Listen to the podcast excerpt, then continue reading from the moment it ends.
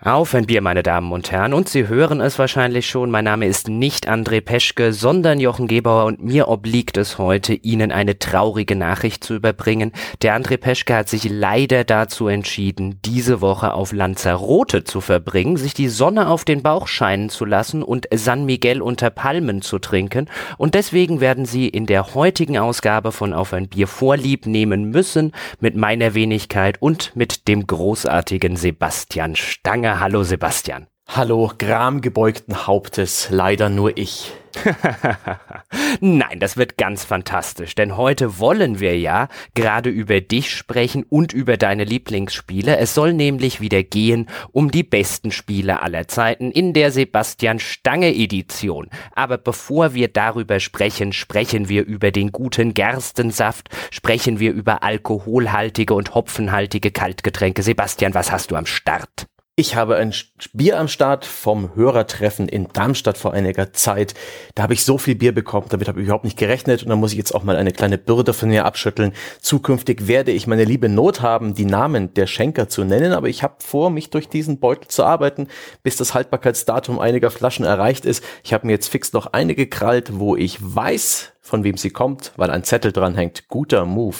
Es ist ein Kraftbräu aus Trier, ein helles, eine Bügelflasche kommt vom lieben Christian und wurde mir eben beim Hörertreff in die Hand gedrückt. Es sieht ganz manierlich aus, ich schenk's mal ein. In der Zwischenzeit kann ich an dieser Stelle dann bekannt geben, dass ich ebenfalls ein Bier des Darmstädter Hörertreffens genießen werde. Und zwar habe ich mir gedacht, was könnte ich denn jetzt trinken für eine weitere Folge von die besten Spieler aller Zeiten? Warum nicht eins der besten Biere aller Zeiten? Der Steffen hat mir nämlich ein Tannenzäpfle der Brauerei Rothaus mitgebracht. Und das weiß der geneigte Hörer vielleicht, das habe ich schon mal degustiert in diesem Rahmen und glaube ich schon damals als eines der besten Pilzbiere Deutschlands bezeichnet. Das ist es nach wie vor und das passt wie die sprichwörtliche Faust aufs Auge zur heutigen Sendung. Sebastian, wie ist denn dein Hörerbier? Es ist ein mildes, helles. Äh, und zwar technisch wirklich sehr gut gemacht. Helle Biere sind vom Braun übrigens gar nicht mal so einfach herzustellen. Diese ganzen Pale Ales und so weiter, die gehen schnell. Ähm, die, da schmeckt man den Aromahopfen. Das ist ein gutes Helles, ist eine echte Kunst und da bin ich von Kraftbräu ganz beeindruckt. Es ist es nicht das geschmackvollste, aber es ist ein mildes, ausgewogenes. Ich glaube, das ist ein Helles, das wirklich einer ganz breiten Masse schmecken könnte. Das gefällt mir. Äh, auch ein gutes Bier mit einer guten Laufleistung, glaube ich. Und das ist genau das Richtige, was ich jetzt gebrauchen kann. mit einer guten Laufleistung. Sehr schön. Gut. Bevor wir uns dann jetzt dem Thema der eigentlichen Folge widmen, gestatten Sie mir noch ganz kurz eine Anmerkung in eigener Sache. Falls sich nämlich auf diese Aufnahme oder auf eine der kommenden Aufnahmen so etwas hereinschleichen sollte, wie ein leichtes Pfotentappeln im Hintergrund oder dass ich irgendwann mal so Sätze sage wie ein Zurück ins Körbchen oder wo ist denn dein Platz, dann liegt es nicht etwa daran, dass ich mit dem Sebastian jetzt rede wie mit meinem Hund, sondern es liegt tatsächlich an meinem Hund, der hat sich das Kreuzband gerissen und ist deswegen für die nächsten Wochen an sein Körbchen gefesselt. Es kann also immer mal passieren, wenn er jetzt mitten in der Aufnahme aufspringt, dass ich mich dem armen geplagten Hund ein bisschen widmen muss. Das nur mal vorweg geschickt, damit sich niemand wundert kommen wir zu den besten Spielen aller Zeiten. Und Sebastian, ich weiß jetzt schon, du bist kein Fan der Frage, was ist dein Lieblingsspiel, richtig? Nee, da bin ich kein Fan davon. Ich, hasse ich genauso wie die Frage, was ist deine Lieblingsfarbe oder was ist dein Lieblingsessen? Es gibt so viele tolle Farben, so, viel, so viele gute Farben auf der Welt, genauso gute Musik, gute Spiele, gutes Essen. Und ich habe ja auch nicht längst nicht alle Spiele gespielt. Und ähm, bei Spielen mehr noch als bei Sachen, die, die mir kulinarisch oder musikalisch gefallen, ist ein Spiel für mich auch eher so eine einmalige Sache, so ein Erlebnis. Ich kehre eigentlich nie zu Spielen zurück oder sehr selten. Und ich bin auch der Meinung, das ist manchmal gar nicht möglich, Klassiker nachzuholen, einfach weil die Technik und die Spielgewohnheiten äh, sich verändert haben und der persönliche Geschmack, vielleicht auch Reflexe. Deswegen habe ich einfach einen gewissen Spielekatalog erlebt und einige von diesen Spielen haben mich wirklich beeindruckt. Ähm, die haben mir vielleicht eine neue Welt aufgezeigt, gezeigt, was Spiele eigentlich sein können. Und ähm, oder mich mal dazu gebracht, einen Spieldesigner zu recherchieren. Solche Sachen. Und da habe ich jetzt ein paar rausgesucht. Ich glaube, es sind sieben Stück. Und chronologisch äh, sortierten, über die kann ich gern reden, aber das ist eine völlig willkürliche äh, kleine Auswahl. Ich könnte dasselbe Gespräch exakt genauso führen, bloß mit sieben völlig anderen Spielen. das ist mal wieder typisch Sebastian. Sieben Spiele hast du dir ausgeguckt. Ich habe mir ja noch das ein oder andere auch überlegt, dass ich dann vielleicht in den Folgen, die ich mit André schon gemacht habe, denn der geneigte Hörer wird es wissen, André und ich, wir haben schon mehrere Folgen über die besten Spiele aller Zeiten gemacht, über unsere Lieblingsspiele, aber es gibt eben noch keine Sebastian Stange Edition dieses Formats und äh, zumindest mich würde ja auch interessieren, was sind denn die Spiele Meilensteine von Sebastians Spielerlaufbahn. Und dann dachten wir uns, dann machen wir doch da jetzt einfach einen Sonntagspodcast draus, der ein bisschen Sebastian-zentrisch sein wird, aber vielleicht habe ich auch noch das ein oder andere Spiel im Gepäck, über das wir dann reden können, wenn wir darüber diskutieren, warum denn Sebastians Auswahl so ist, wie sie ist. Was ist denn das erste Spiel, das du mitgebracht hast? Ich bin sehr gespannt. ich arbeite mich ein bisschen chronologisch durch die ganze Geschichte, was auch ein bisschen meine Entwicklung vom Spielegeschmack und von meinem Spielekonsum widerspiegelt. Wir fangen da auf dem PC an oder besser gesagt auf dem äh, Amiga. Zuvor habe ich natürlich auch gespielt, mit dem Atari 2600 ging's los. Ich habe Kontakt mit dem SNES gehabt, aber damals waren waren Spiele für mich so, die habe ich noch nicht hinterfragt, die habe ich genossen und, und echt gemocht und der Beginn war sehr arcadig. Und das erste Spiel, was ich nennen will, da hatte ich meinen ersten Kontakt auf dem Amiga eines Schulfreunds. Das war The Secret of Monkey Island mit den, ich glaube, sieben Disketten, die immer wieder gewechselt werden mussten. Und später hatte ich es dann auch zu Hause. Es ist äh, für mich ein echter Augenöffner gewesen, dass Spiele so, so, so groß sein können noch nie hat mir ein Spiel so eine komplexe Story erzählt, so Charaktere etabliert, die mir ins Herz gewachsen sind, so ähm, so eine ausgefeilte, für damalige Verhältnis verdammt gut gepolischte Spielwelt und mit diesem Humor präsentiert. Äh, wirklich, wie es vorher eigentlich nur Filme bei mir geschafft haben oder gute Bücher. Ich habe damals sehr viel gelesen und das war fantastisch. Also das ist auch der eins der wenigen Adventures, weil ich schwach bin, und ich konnte es damals halt nicht, die ich ohne Komplettlösung durchgespielt habe. Das hatte, glaube ich, zwei Wochen gedauert. In äh, Zusammenarbeit mit meinem Bruder haben wir uns da immer wieder rangesetzt und äh, immer wieder gemeinsam gearbeitet. Man hat Schulfreunde gefragt. Ein, ein, es war ein absolut ein Wahnsinnserlebnis, dieses Spiel zu spielen. Hat einen ganz besonderen Platz in meinem Herzen. The Secret of Monkey Island. Ach, da fängt schon an. Ich, weiß ja nicht, du wirst vielleicht nicht so ganz mitgekriegt haben. Wir hatten immer mal wieder André und ich so angeteased, irgendwann müssten wir mal eine Folge machen, bei denen wir so auf äh, den allgemeinen populären Lieblingsspielen rumtrampeln, damit wir dann sämtliche unserer Hörer verlieren, die sich empört abwenden und sagen, wie kann man denn nur? Und da kam auch gerne mal so, dass die Idee des äh, Monkey Island beziehungsweise der LucasArts Adventure, weil ich habe die damals alle gespielt und ich fand die wenigsten davon, mit ein paar Ausnahmen, fand ich gut. Ich fand das Rätseldesign nicht logisch. Ich war sowieso noch nie jetzt auf so dem Tim Schafer Humor. Ich kann anerkennen, warum Leute ihn gut finden. Er war nie so meins und ich fand die immer ziemlich überbewertet. Jetzt erklär mir mal, und jetzt, wenn ich jetzt schon mal jemanden da sitzen habe, der sagt, das ist eines der besten Spiele aller Zeiten. Was genau? Ich bin, definitiv ist es der Humor. Ich bin damals großer Douglas Adams Fan gewesen, dieses äh, dieses äh, verspielte, leicht ulkige, äh, teils übertriebene, das es geht genau in dieselbe Kerbe, britischer Humor würde ich fast sagen, das hat mich extrem angesprochen und ähm, vielleicht ist es tatsächlich so, dass es damals das erste große Blockbuster Mainstream Adventure war, was mich damals da im Tal der Ahnungslosen im tiefen Sachsen erreicht hat und mir einfach diese Dimension gezeigt hat von Spielen, die ich vorher einfach nicht erahnt habe. Ich hatte halt vorher nicht den Kontakt damit. Ich glaube, ich hatte andere Point-and-Click-Adventures gespielt, Legend of Kyrandia, glaube ich, oder wie das hieß. Das furchtbar, solche Sachen, wo man sterben konnte, auch die King's Quest-Geschichten. Das war alles nicht meins, aber das da hat einfach, es hat meinen Geschmack getroffen. Vielleicht äh, war gerade weil es ein Massengeschmack war. So eine klassische, wer mag denn keine Piratengeschichten in dem Alter? Ich dürfte so 10, 12 gewesen sein. Oh, natürlich mag man in dem Alter Piratengeschichten. Ich habe Piratengeschichten in dem Alter geliebt. Wenn irgendwo im Fernsehen ein Schwarz-Weiß-Schinken mit Errol Flynn gekommen ist, so Herr der sieben Meere und wie sie nicht alle hießen, dann habe ich ja sofort auf der Couch vor dem Fernseher gesessen. Und es war ein Spiel, das ich praktisch mit meiner Generation zusammen genossen habe. Das war eines der ersten Spiele, wo man mit Klassenkameraden drüber gesprochen hat, das auch alle anderen kannten und äh, wo man dann praktisch auch die Witze äh, und die Gags und die Charaktere äh, in den Alltag mitgenommen hat und Anspielungen machen konnte und sowas. Das war schon ziemlich, äh, ziemlich witzig. Echt? War das bei euch tatsächlich so? Das, in, war das, ja? In deiner Klasse? Echt?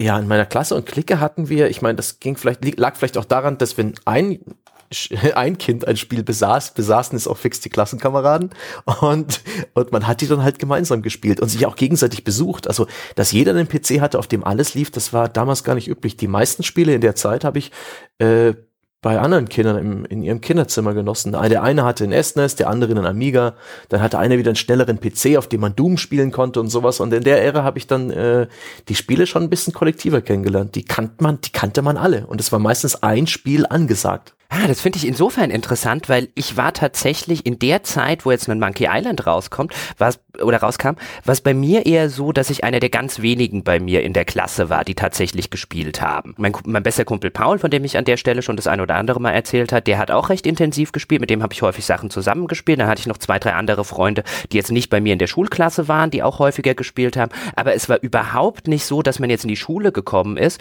und dort mit den ganzen Klassenkameraden irgendwie über ein neues Spiel geredet hat, sondern da war ich eher der, der, der, ja, der Nerd, den alle so ein bisschen komisch angeguckt haben, warum sitzt denn der in seiner Freizeit so häufig vorm, vorm Computer? Da bin ich also ein typisches Nerdkind sozusagen gewesen. Aber dann kann ich mir vorstellen, wenn es bei euch war das dann so, dass man sich dann auch im, auf dem Schulhof so ein bisschen mit den berühmten Zitaten aus den, aus den Fechtkämpfen äh, aufgezogen hat? Na, absolut. Also gerade dieses Beleidigungsfechten äh, war fantastisch und das haben wir definitiv ab und zu mal zitiert.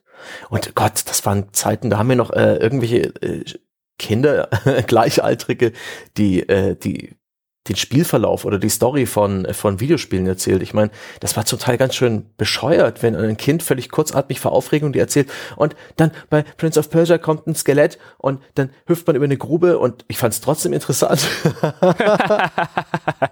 Sehr schön. Wie fandest du denn, hast du Hast du danach es nochmal gespielt oder hast du jetzt wirklich, weil du am Eingangs ja gesagt hast, du gehst eher selten zu Spielen wieder zurück, hast du es jetzt nochmal mit ein bisschen Abstand irgendwann später nochmal nachgeholt oder ist das alles basierend auf dem Eindruck des 10, 11, 12-jährigen Sebastian von damals? Ich fasse sowas nicht gerne an. Ich glaube, ich habe äh, in meinem Leben vielleicht fünf, sechs Spiele erneut gespielt, nachdem ich sie einmal durch hatte.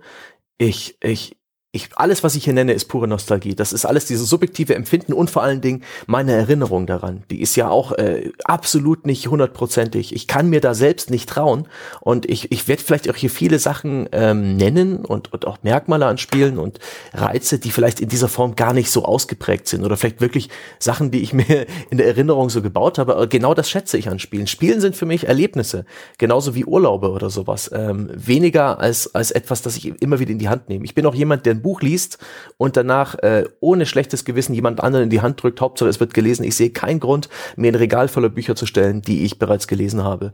Und äh, das ist bei mir alles so im Fluss und deswegen äh, ein großer Disclaimer für alles, was ich hier sage. Na, ich finde es ja super, weil es ja so wirklich dann zwei unterschiedliche Perspektiven bei uns sind. Ich käme nie im Leben auf die Idee, ein Buch zu verschenken, das ich mir selber gekauft habe. Ich verschenke sehr gerne Bücher, aber nicht meine eigenen. Oder ein Buch gar wegzuwerfen. Ich käme auch, ich komme auch bei sehr vielen Büchern auf die Idee, die nochmal zu lesen. Es gibt Bücher, die habe ich sieben, acht Mal. Ich glaube, es gibt Bücher, die habe ich zehnmal gelesen, also Romane. Ich gucke auch gerne Filme nochmal. Bei Serien ist ein bisschen was anderes. Und ich spiele gerne Spiele nochmal, wenn sie mir gefallen haben, mit ein bisschen Abstand. Und es gibt auch Spiele, die habe ich im Laufe meines Lebens sechs oder sieben Mal durchgespielt. Deswegen finde ich es total spannend, dass wir hier eine absolut entgegengesetzte Perspektive dann darauf haben, mit dem Medium so ein bisschen umzugehen. Und genau das finde ich spannend. Ja, das ist schon witzig. Und ich genieße es aber dennoch ab und zu in die Nostalgie zurückgerissen zu werden. Ganz brutal. Das ist ein schöner Segway, eine schöne Überleitung zum nächsten Spiel. Ich habe mir mit Begeisterung, und ich glaube, ich habe es im Rahmen eines Hardware-Podcasts schon mal erwähnt, äh, von YouTube-Kanal Lazy Game Reviews, ein einstündiges Video angeschaut, wie der dortige äh, charmante Retro-Sammler sich ein 486er zusammenbaut. Praktisch äh, so ein Bildlog, wie, wie es man heutzutage tausendfach auf YouTube sieht von neuen High-End-Rechnern, nur eben mit einem Oldschool High-End-Rechner. Er hat sich einen 486er vom Feinsten gebaut und nachher noch so eine Retro-Folie mit Holz-Look Optik um das Gehäuse getan. Und das erste Spiel hatte SimCity 2000 eingelegt. Und als die Titelmelodie ertönte, dann haben mich Wellen von Nostalgiehormonen erfasst. Das war der Wahnsinn. Wie viele Stunden habe ich in SimCity 2000 investiert? Das war wirklich PC-Gaming vom Feinsten. So ein richtig verschl mich verschlingendes, komplexes Simulationsspiel. Damit hatte ich Spaß und ich kann gar nicht so richtig den Finger drauf legen, was an SimCity 2000 so gut war. Aber als diese Titelmelodie ertönte und ich mich wirklich daran erinnerte, es müssen weit über 100 Stunden gewesen sein, dann, äh, dann ist es einfach eine tolle Sache und definitiv eins der, der großen Spiele für mich. Also bei SimCity 2000 bin ich absolut auf deine Wellenlänge SimCity 2000 ist eines der besten ja, Aufbaustrategiespiele, wenn man sie so bezeichnen möchte. Man könnte sie jetzt auch Stadtplanungssimulation nennen, aber bleiben wir mal unter dem Oberbegriff. Eines der besten Aufbaustrategiespiele aller Zeiten. Das habe ich als Kind beziehungsweise Jugendlicher auch rauf und runter gespielt. Also da könnte ich mir auch gut vorstellen, dass ich da weit mehr als 100 Stunden drin hatte. Es war ein fantastisches Spiel. Es ist nach wie vor mein Lieblings-SimCity. Ja, ich habe auch seitdem nicht mehr so viel Zeit darin investiert. Es hatte genau diesen Sweet Spot. Es war modern genug und es sah für damalige Verhältnisse richtig gut aus. Es gab diesen MIDI-Soundtrack, diesen eigenwilligen, der tolle Nostalgie hervorruft, aber auch irgendwie, das waren Ohrwürmer. Und man hat ja so viele Stunden lang mit dieser Musik äh, Kontakt gehabt, wie sich das eingebrannt hat ins Gedächtnis, finde ich bemerkenswert. Aber auch sonst, ich hatte so viel Spaß mit den Funktionen. Ich habe wenige Szenarien wirklich beendet, aber ich habe mich an vielen Szenarien versucht. Der Terrain-Editor war der Wahnsinn mit den Höhenstufen und äh, auch User-Inhalte habe ich mir da runtergeladen. Ich weiß nicht, ob die bereits integriert waren, ob ich die von Heft-CDs habe, das, daran kann ich mich nicht mehr erinnern. Aber da gab's äh, so perfekt geplante Städte, die ausschließlich aus diesen äh, Biosphärendomen bestanden und einer ausgeklügelten äh, Infrastruktur aus, aus diesen ganzen äh, Pumpen und Stromleitungen. Das war, das war toll mal wirklich diese Komplexität einer Sandbox auszutesten und sie so ein bisschen versuchen auszuhebeln. Super. Ich fand, was ich bei SimCity 2000 ja total spannend finde, ist, dass Maxis oder Will Wright ja eigentlich gar nicht vorhatten, jemals einen Nachfolger zu machen, weil auch Will Wright gar nicht angenommen hat, dass das erste SimCity in irgendeiner Form ein größerer kommerzieller Erfolg sein konnte. Und ich kann mich damals erinnern, ich habe das erste SimCity, ich war ja damals eins der armen Kinder, die äh, nur ein C64 hatten, wenn als alle anderen schon Amigas oder Atari STs hatten. Und ich habe das damals tatsächlich auf dem C64 gespielt, wo es wenn ich mich recht entsinne, eher eine abgespeckte Version gab. Und das war auch schon das erste, war so die Sorte Spiel, da hat man vielleicht nach 20, 15, 25 sowas Stunden, hat man irgendwie begriffen, wie es geht und war, ist echt dahinter gestiegen und dann, dann war das auch nicht mehr wirklich schwierig. Aber man konnte das hunderte von Stunden trotzdem weiterspielen. Und genauso ging es mir bei SimCity 2000. Da, äh, ich kann mich sogar noch dran erinnern, bei SimCity 2000 habe ich irgendwann mir am Anfang immer Geld zusammengecheatet. Nicht deswegen, weil mir das Spiel zu schwer war, sondern einfach, weil ich über diese Anfangszeit hinwegkommen wollte und dieses ganze Terraforming machen wollte und wo es mir einfach, hat mir halt dann gestunken, das mir immer wieder erspielen zu müssen, weil ich hatte ja das Spiel begriffen. Ich wollte halt nur gucken, wie groß kann ich meine Stadt noch machen. Das stimmt. Das ähm, war eins der Spiele, wo ich auch bereits Vorwissen hatte. Ich kannte auch die Vorgänger und äh, habe in dem Genre auch was Civilization angeht immer schon die die äh, Grundregeln dieser Spiele gekannt und in, Sim, in SimCity 2000 bin ich relativ erfahren eingestiegen. Ich wusste gleich Bescheid, äh, wie Stadtteile funktionieren, äh, welche Bedürfnisse die verschiedenen Stadtteile haben und das hat dann echt Spaß gemacht, dann relativ schnell gut zu werden. Und tatsächlich fand ich eben auch diesen Sandbox, diesen Minecraft-Aspekt der ganzen Geschichte nett, wo man sich einfach irgendwie ausgetobt hat, ein paar Desaster losgelassen hat oder eben die die Stadt nach seinem Bilde geformt hat. Das war eine, eine tolle Leinwand. Ja, überhaupt die ganzen Desaster. Ich meine, daran kann ich mich noch erinnern. Vielleicht liegt es auch so ein bisschen an diesem, an der kindlichen Freude, an der Zerstörung. Ich weiß es nicht. Bei den neueren SimCities fand ich das dann nie mehr so spannend wie damals als Kind. Dieses, ich habe das jetzt alles aufgebaut und jetzt kommt das Monster und macht alles kaputt kann, ich bin auch der Meinung, damals hat man in den Spielen noch sehr viel mehr technische Schwächen verziehen. Damals hatte ich noch nicht das Verständnis dafür, wo die Limitierungen von Gameplay oder von Grafik-Engines sind. Und äh, deswegen waren die Desaster einfach toll. Ich habe mir da nicht gedacht, oh, das sind aber blöde Sprites, das, das pixelt alles so auf. Äh, die Framerate geht jetzt aber runter diese Erkenntnis ist dann eigentlich direkt im Spielspaß äh, etwas schädlich, wenn man einmal diesen Blick entwickelt hat oder diese Mustererkennung und weiß, wo die Limitierungen von Spielen heutzutage sind oder innerhalb eines gewissen Genres. Und damals war das einfach, ähm, ich, für mich hat ein Spiel grenzenlose Möglichkeiten geboten und äh, ich habe da gar nicht so so schnell gemerkt, äh, wo die Limitierungen sind und es war mir echt egal. Hast du eigentlich bei den Desastern auch immer oder bei den Katastrophen auch immer so gespielt, dass du sie ausgeschaltet hattest, dass sie nicht zufällig passieren konnten und dann irgendwann abgespeichert und dann geguckt und jetzt machen wir alles kaputt? Selbstverständlich, so und nicht anders ist dieses, ist dieses Feature zu benutzen. ganz genau, ganz genau. Weil ich, das konnte ich, das kam dann ja so ein bisschen bei späteren Aufbaustrategiespielen immer so ein bisschen hinzu, wo man dann schon gemerkt hat, dass die Entwickler wollen, bei der Weiterentwicklung ihres Spielprinzips, dass der Spieler auch ein bisschen gezwungen ist, sich mit solchen Unwägbarkeiten, solchen zufälligen Ereignissen, solchen zufälligen Katastrophen zu beschäftigen, dass das mehr integriert wurde in diesen Teil oder in das ganze Balancing des Spiels und die ganze Spielprogression und so ein bisschen das Spiel auch da drumrum designt wurde. Jetzt will ich gar nicht sagen, dass ich das in irgendeiner Form schlimm oder problematisch finde, das ist ja ein legitimer Weg. Aber ich sehe es ganz genauso wie dir, äh, wie du. Das Schöne war, wie wenn man als Kind eine riesige Ritterburg und auf der anderen Seite das Playmobil Piratenschiff und alle waren schön aufgereiht und standen gefechtsbereit da und dann die große Zerstörung, wann ich sie will.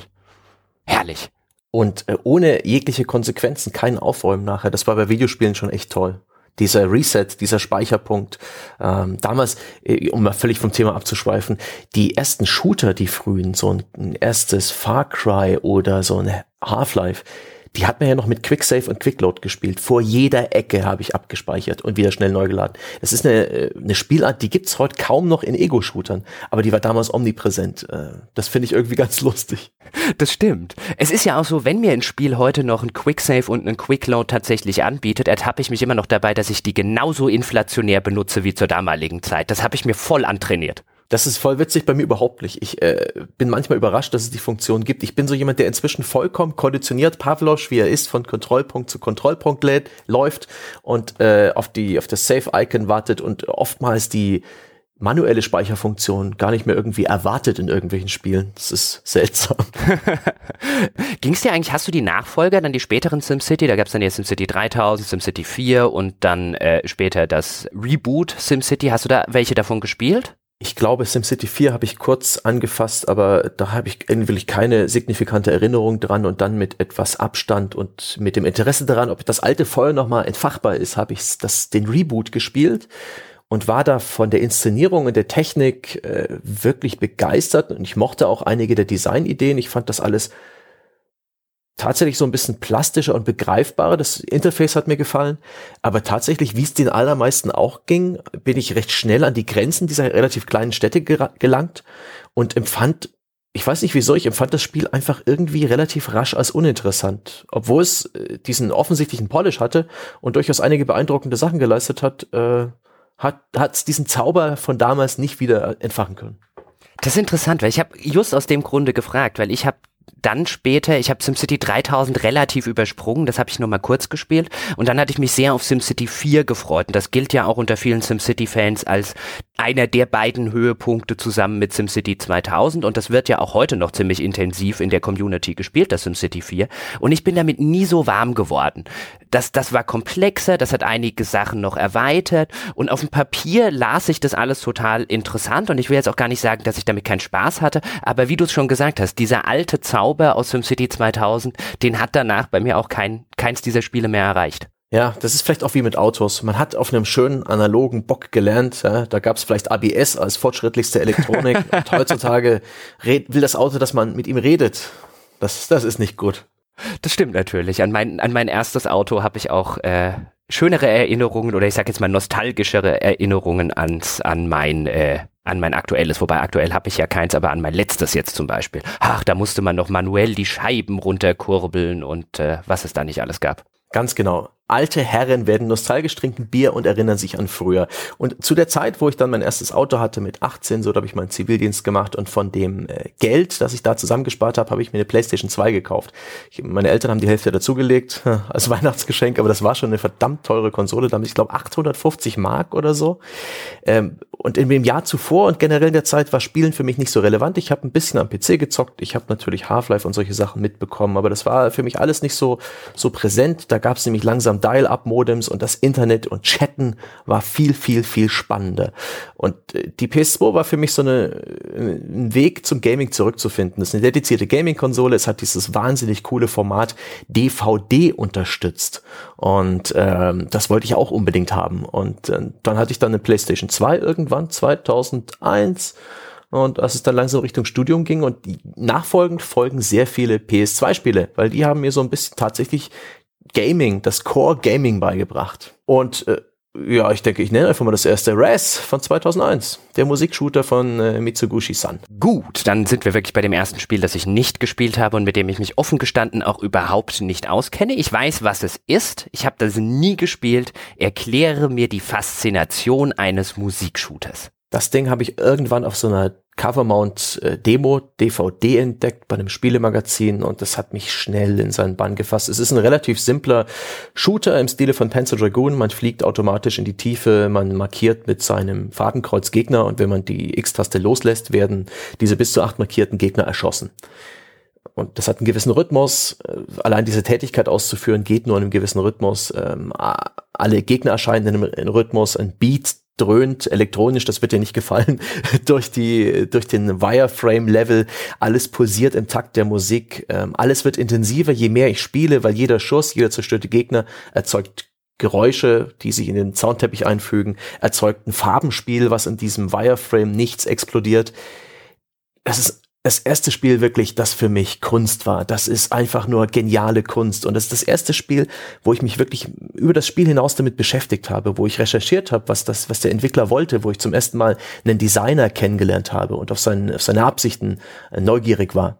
Das war nämlich ein Spiel, das hat das Konzept der Synästhesie äh, wiedergeben wollen, was Kandinsky gesehen hat, dass er praktisch, dass ihm Töne als Farben erschienen sind. Und genau das fand ich, hat dieses Spiel für seine Möglichkeiten damals erstaunlich gut geschafft. Das war ein Spiel, da konnte ich mich in einen Rausch spielen und vielleicht so ein bisschen von diesem Gefühl von Synästhesie kosten.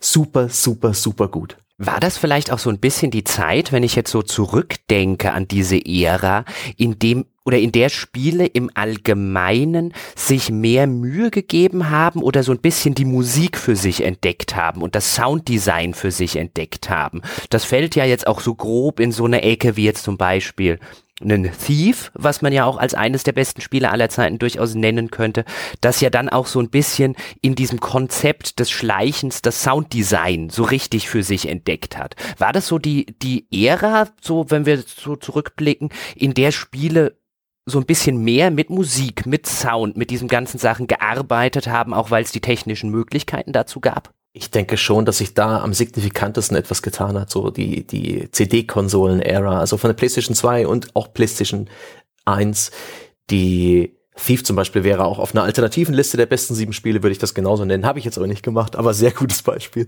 Und ähm, definitiv, Res hatte diesen, diesen Musikteppich, da gibt's diese Technik Quantization, Quantifizierung, äh, die eben mit dem Holzhammer ein bisschen zufällige Eingaben des Spielers auf äh, in den Rhythmus äh, reindrischt, so dass es gut klingt.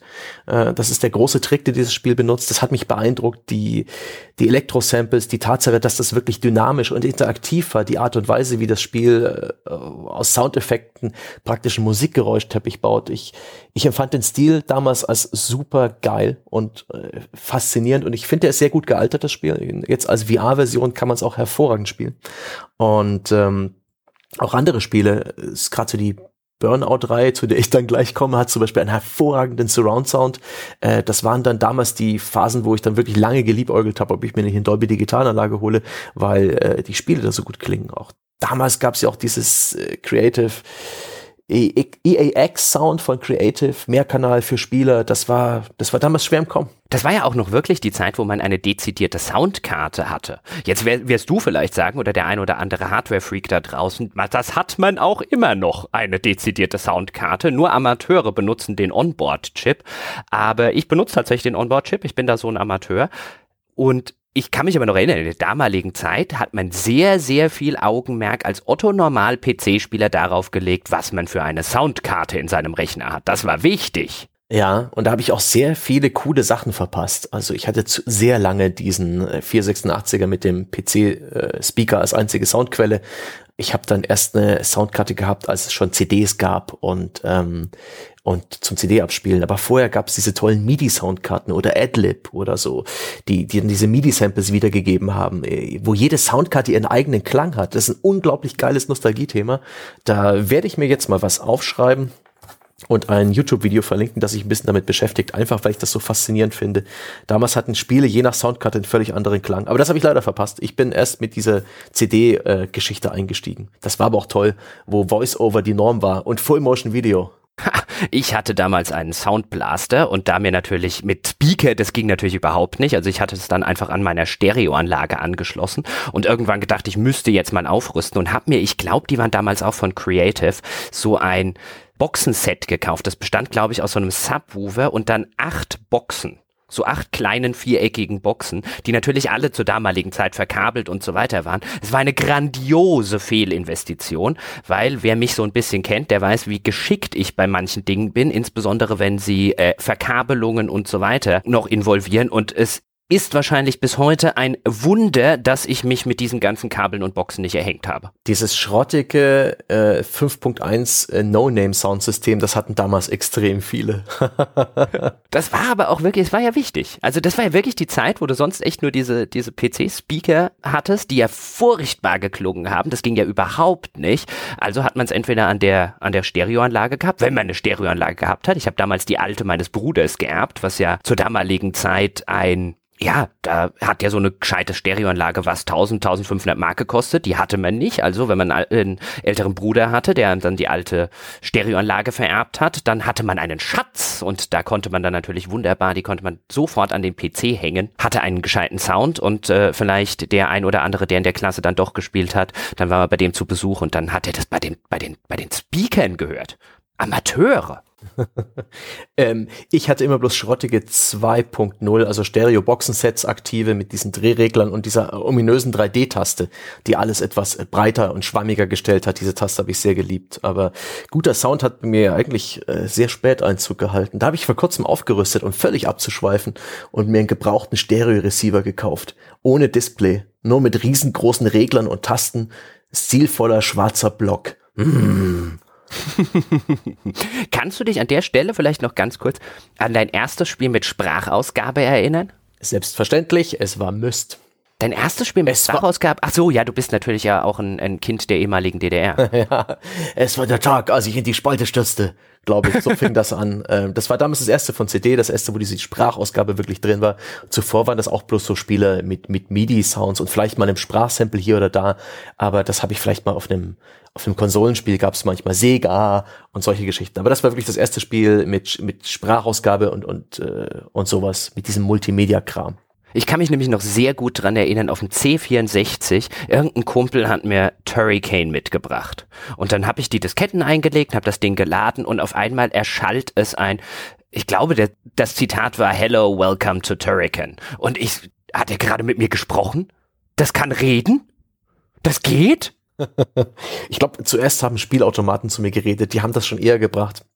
Ich glaube, das ist mir ja nie wirklich aufgefallen. Ähm, aber ja, wir sind ganz gut abgeschwiffen und ich habe in meinen Shownotes, ich habe ja meine Spiele sortiert und ein paar Notizen dazu gemacht, auch eine Frage anhand von Res. Res war jetzt für mich das Spiel, wo ich zum ersten Mal einen Spieldesigner wirklich äh, bemerkt habe. Das Ding ist so eigenwillig, das äh, entspricht so sehr meinem Geschmack, wer hat denn das gemacht? Wer, wer, wer, das interessiert mich und was hat er gewollt? Und da habe ich dann Tetsuya Mitsugushi kennengelernt und es ist gar nicht mal so, dass äh, mich sein restliches Schaffen sonderlich beeindruckt. Der hat auch noch Child of Eden gemacht, das sehr Res-ähnlich war für Ubisoft Space Channel 5 hat irgendein Projekt für die Wii gehabt, das eingestampft wurde. Es ist alles nicht so mega doll. Er hat an diesem 99 Nights mitgearbeitet, diesem Dynasty Warriors Klon für die Xbox 360. Aber dennoch ist es einer, den, über den ich mich immer freue, wenn ich ihn sehe. Den habe ich auch schon persönlich kennengelernt. Ähm, auf, bei dem ich mir einen GDC-Vortrag angeschaut habe, 2013, was für mich einfach eins meiner Highlights ist, weil er da so ein bisschen die Schaffensgeschichte von Res beschrieben hat für die ich wirklich dankbar bin. Ich bin so froh, diese Geschichte gehört zu haben, ähm, weil die auch noch ein bisschen schrullig und eigenwillig ist. Und ich will jetzt nicht noch weiter abweichen. Ich habe das längst erzählt im äh, Hooked Podcast, dürfte das gewesen sein zum Thema Res. Da war ich mal Gast. Den werde ich auch noch verlinken. So, ich mache mal eine kleine Linkliste. Ähm, und da wollte ich dich mal fragen, wann war das das erste Spiel, wo du auf den Designer neugierig geworden bist oder überhaupt aufmerksam geworden bist, wo du ein Bewusstsein dafür entwickelt hast, hey, das, das hat ja vielleicht die Handschrift äh, eines Autoren wie beim Buch oder ein Regisseur wie beim Film. Ultima 5 und Richard Garriott. Ultima Ui. 5 war mein, war mein erstes Ultima auf dem C64, weil ich einen Testbericht in der ASM gelesen habe. Dann, das, das klang super interessant. Dann habe ich mir das äh, gekauft damals, habe natürlich nur die Hälfte verstanden in meinem kindlichen, schrägstrich jugendlichen, gebrochenen Englisch, fand das aber total faszinierend und wollte damals schon wissen, was das für jemand ist, der, der solche Fantasy-Welten entwirft, weil ich da auch so just in der, in meiner ersten großen Fantasy-Lese-Ära gelandet bin. Und dann fand ich Richard Garriott eine so faszinierende Person schon zur damaligen Zeit, spätestens als ich dann in irgendeinem Spielemagazin gelesen habe, dass sich der Mann ein Schloss mit Geheimgängen gebaut hat. Und das war halt so eine, eine Verwirklichung eines so wunderbar kindlichen Traumes, in die ich mich als äh, damals selbst Kind so wunderbar reinversetzen konnte. Da hat sich ein Erwachsener ein Schloss mit Geheimgängen gebaut. Ich fand das so großartig, diese, diese Geschichte alleine, dass mich dann diese Person interessiert hat. Und dann habe ich die ganzen alten Ultimas nachgeholt und äh, dann natürlich auch die ganzen späteren Ultimas gespielt und konnte auch das erste Mal, wo ich ein Interview mit Richard Garriott hatte, beziehungsweise wo ich ihn das erste Mal kennengelernt habe, das war so mein, mein Up-Nerd-Moment meiner äh, Spielegeschichte. Normalerweise bin ich ja überhaupt nicht jemand, der auf diese Personality sonderlich viel Wert legt. Also wenn ich jetzt fragen würde, ich bin zum Beispiel großer Springsteen-Fan von der Musik, willst du mal Springsteen kennenlernen, dann würde ich jetzt bestimmt nicht Nein sagen, aber das wäre jetzt kein Lebenstraum oder so von mir, wie es vielleicht manche anderen haben, die dann gerne mal ihren Star kennenlernen würden. Das, das funktioniert bei mir eher wenig, aber Richard Garriott war die Ausnahme wahrscheinlich, weil das in so eine prägende Kindheitszeit hineinfiel und weil der halt auch in seinem, in seinem Erwachsenenleben so all diese Dinge gemacht hat, die ich als Kind gerne selber gemacht hätte. Ich hätte auch gerne ein Schloss mit Geheimgängen gehabt. Das ist schön. Wie, wie, wie hast du denn damals auf sein MMO reagiert? Hast du es ihm verziehen? Was, Ultima Online? Er hatte doch so ein ganz ambitioniertes äh, MMO geplant. Das hieß anders. Tabula Rasa. Ja. Das war ja erst erheblich später, da war ich ja schon, da war ich ja schon selbst erwachsen. Und ja, das habe ich ihm halt. Ich habe es damals tatsächlich gespielt, weil es war ein Richard Garriott-Spiel und ich glaube, ich habe für die PC Powerplay sogar einen Artikel drüber geschrieben. Ich fand es nicht besonders gut. Es hatte auch wirklich nichts mit alten Garriott-Sachen zu tun. Ich meine, da gibt's ja auch Gott weiß wie viele Erzählungen darum. Die haben sich dann ja gegenseitig verklagt und da hat sich Richard Garriott, wenn ich recht informiert bin, auch die Kohle aus dem Rechtsstreit mit, war das NCSoft damals? Ich weiß es nicht mehr, wer es gewesen ist. Auf jeden Fall das Geld, was er aus dem Rechtsstreit verdient hat, damit hat er sich dann ja letztlich so ein bisschen seinen Weltraum Flug, der dann später noch dazu kam, bezahlt. Und auch das, ich meine, ach, wie kann man denn einem Menschen böse sein, der es tatsächlich schafft, sich nicht nur ein Schloss mit Geheimgängen zu bauen, sondern ins Weltall zu fliegen und zur Titanic zu tauchen? Ich glaube, das ist ein gutes Thema für einen anderen Sonntagspodcast, dass wir mal so ein bisschen so ein paar Biografien durchgehen und vor allem, was mich jetzt gerade beim Zuhören interessiert, ist, äh, dass es eigenwillig ist, dass Autoren von Spielen oder, oder Produzenten, ähm, die die federführenden Regisseure dieser Erfahrungen, dass die äh, ziemlich, hm, wie soll ich das beschreiben, dass ihr Werk nicht so konsistent ist. Das ist oft äh, Spiele gibt, bei denen es einfach nicht funktioniert. Dass Spiele so viel schwieriger sind als beispielsweise Bücher oder Musikalben. Oder vielleicht gibt es ja doch einen Autoren oder einen Designer, dessen Werk äh, durchweg hoch, hervorragend ist. Äh, Jonathan Blow, meiner Meinung nach, hat nach wie vor ein, äh, eine Chance auf einen Hattrick. Aber bei anderen gibt's One-Hit-Wonder und so weiter. Das ist vielleicht mal Spieldesigner und ihre Spiele und ihren, ihren Erfolg und ihre Anerkennung und ihr, ja, das wäre mal was für einen Sonntagspodcast. Aber gibt's gibt's denn so viele in anderen Medien? Also wenn wir jetzt davon ausgehen, dass Spiele noch nicht sonderlich alt sind als Medium im Vergleich zu anderen Medien, gibt's denn so viele Regisseure, so viele Autoren, bei denen man jetzt wirklich unisono sagen würde, da ist kein Ausreißer nach unten dabei? Mir würden da nicht viele einfallen, glaube ich. Ja, es gibt schon große, so ein Film von Francis Ford Coppola, ähm, die, äh, die, die Romane von Martin Suter bei mir beispielsweise, die sind, äh, die sind immer gut, das ist fantastisch. es ist vielleicht auch ein bisschen ähm, mainstreamig, aber es, es gibt dann schon sichere Banken, genauso bei Musik, wo ich weiß, was ich bekomme.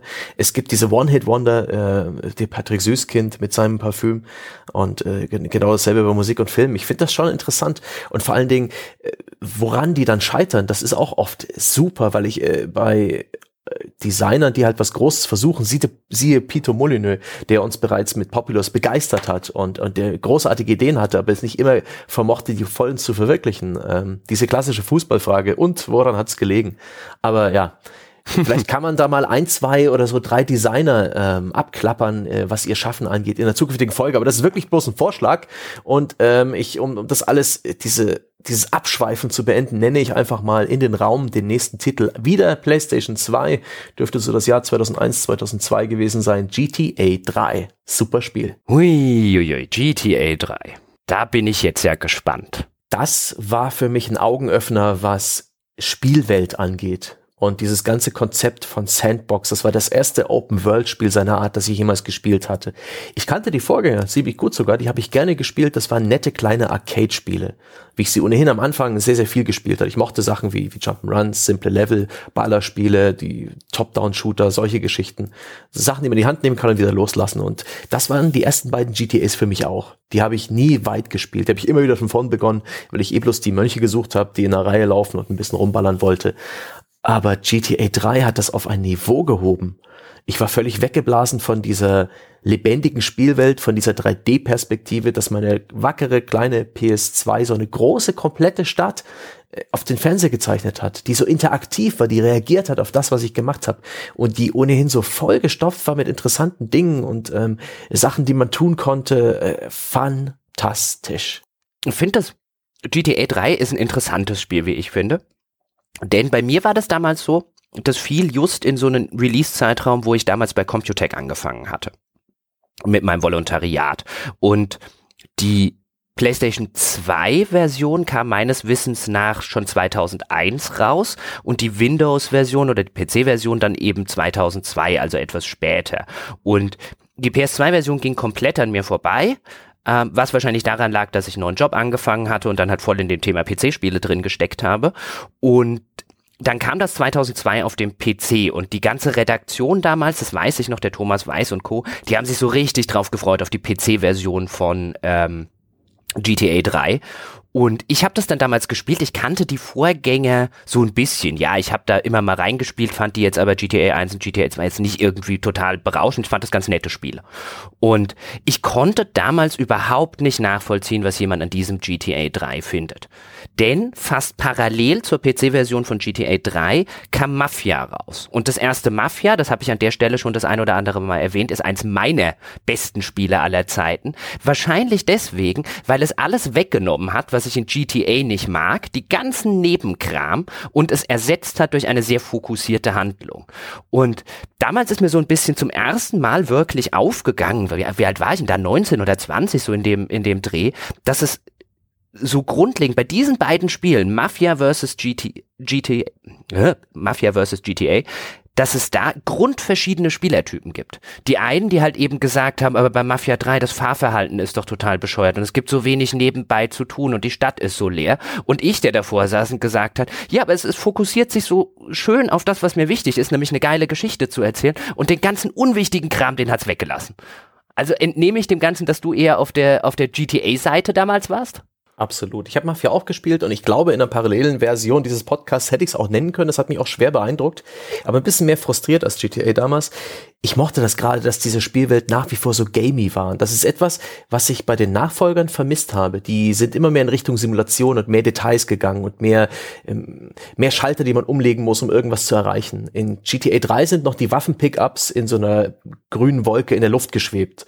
Und ich hatte noch so so Videospielstrukturen, dass ich halt nach so und so viel Sammelobjectives in der Stadt plötzlich Health Packs und Raketenwerfer und Kalaschnikows vor meinen Hideouts, wo ich gespeichert habe, äh, die haben da geschwebt und ich konnte sie einfach aufsammeln.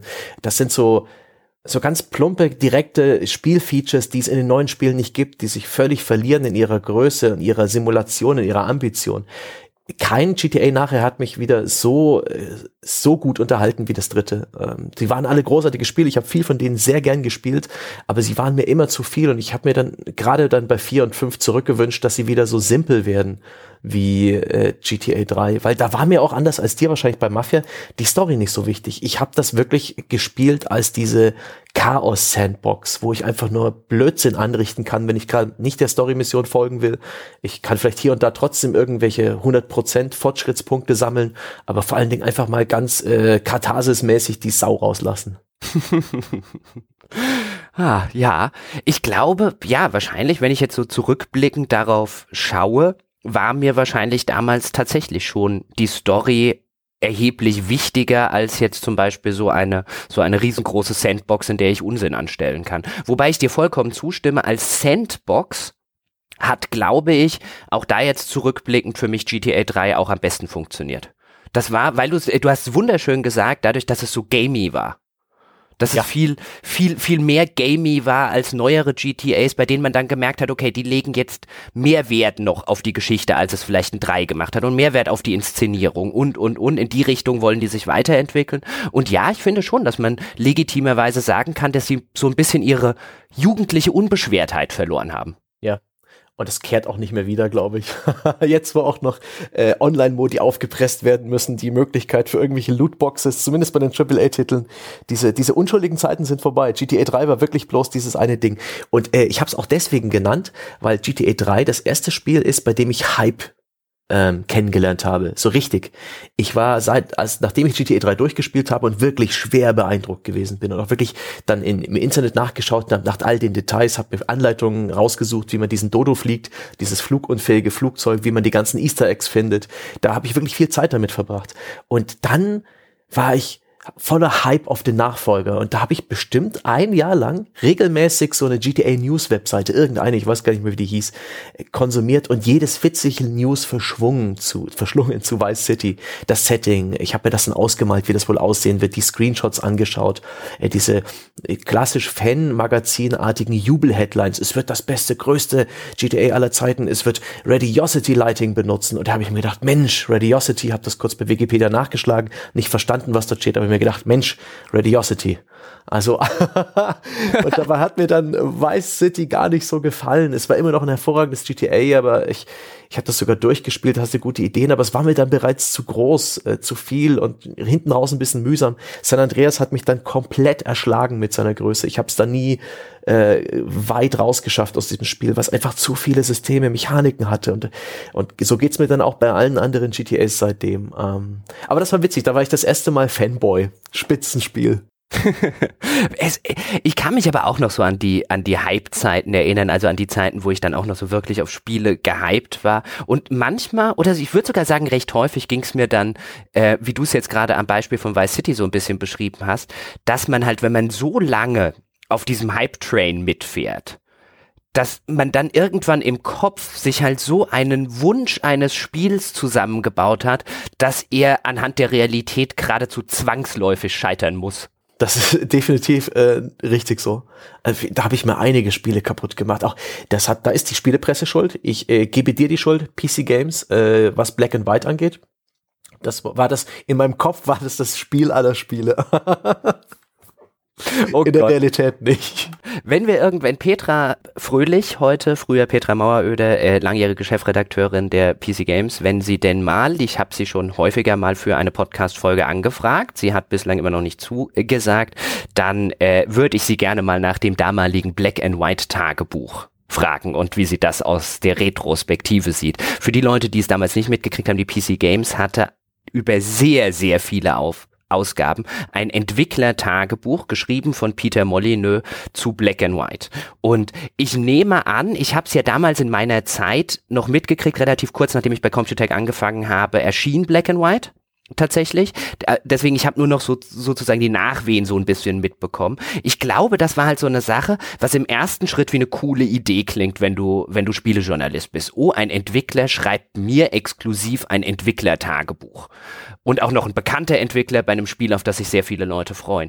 Der Effekt aber nach sonst wie vielen Entwicklertagebüchern und nach sonst wie vielen Monaten war halt, dass Peter Molyneux das Ding in der PC Games bis zum St. Nimmerleinstag hypen konnte. Ja, der hat's halt auch genutzt. Ich war ja auch bei der PC Games Redaktion. Ich weiß auch, dass die Entwicklertagebücher auch noch lange Zeit später von extern angeliefert wurden. Oftmals dann von deutschen Entwicklern. Und das waren die, die sehr bescheidenen, fast schon selbstzerfleischenden Beschreibungen der Komplexität von Videospielen. Aber Peter Molyneux ist halt ein ganz anderes Kaliber von, von Spinner und von Verkäufer. Der hat das, äh, der hat dieses Spiel ja auch auf jeder Plattform, in jedem Interview so gut verkaufen können. Fantastisch. Er hat ja, ja. Diese Anekdote mal erzählt, dass er, dass ein, äh, ein Mitarbeiter hatte einen Wollhandschuh an und hat sich ein Kabel reingeschoben und äh, irgendeinem, ich glaube, einem Bürgermeister vorgemacht, dass es jetzt die Bedienung ist für das Spiel, dieser Handschuh. Und Peter Molyneux hat sich diebisch gefreut, dass, er, dass ihm das alles abgenommen wurde, dieser kleine Streich. Also der, der ist diesbezüglich hat er echt einen Lauf gehabt damals. Heute glaubt ihm halt keiner mehr. das stimmt schon. Aber ich wüsste ja dann tatsächlich, also es wäre wie gesagt eine der Fragen, die ich gerne äh, stellen würde, was man sich damals halt so ein bisschen dabei gedacht hat und ob man, ob man nicht so diese Befürchtung hatte. Weil letztlich, wenn du natürlich Peter Molyneux in jeder deiner monatlichen Ausgaben ein oder zwei Seiten Entwicklertagebuch zur Verfügung stellst, dann ist das schon ein bisschen so, als würdest du einen Dieb bei dir in die Vorratskammer sperren. Musst dich nicht wundern, wenn sie nachher leer ist. Ein netter Dieb, aber hat dich Peter, hat dich Peter Molyneux verführt, liebe Petra? Das ist die Frage. Hat sie ihm geglaubt? ich glaube, zur damaligen Zeit haben ihm alle geglaubt. Ja, ja.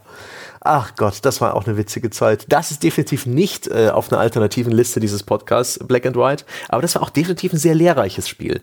Das hat mir beigebracht, dass äh, dem Hype nicht zu trauen ist. tatsächlich. Es, es war halt vor allen Dingen bei Black and White, mir ging es damals so, ich habe das gespielt und ich fand die erste Mission, die erste Welt, auf der du bist, fand ich absolut fantastisch. Die war alles, was ich von diesem Spiel erwartet habe. Und ab der zweiten wird's ein langweiliges Echtzeitstrategiespiel. Und ich weiß noch, ich saß damals da und habe tatsächlich auch intern gesagt, wieso haben wir dem, wieso habt ihr dem Spiel oder wieso haben wir dem Spiel irgendwie 90er gegeben? Das wird nach ab, ab der zweiten Insel scheiße. Ja, der, der, die erste Insel ist wirklich toll. Ich glaube, ich krieg's sogar noch Idly D. We cannot go until we have some wood. Die singenden Seemänner. Oder waren, ja, das waren Seemänner. Äh, Heidi, Heidi, ho. Heidi, Heidi, ho. Genau. Super.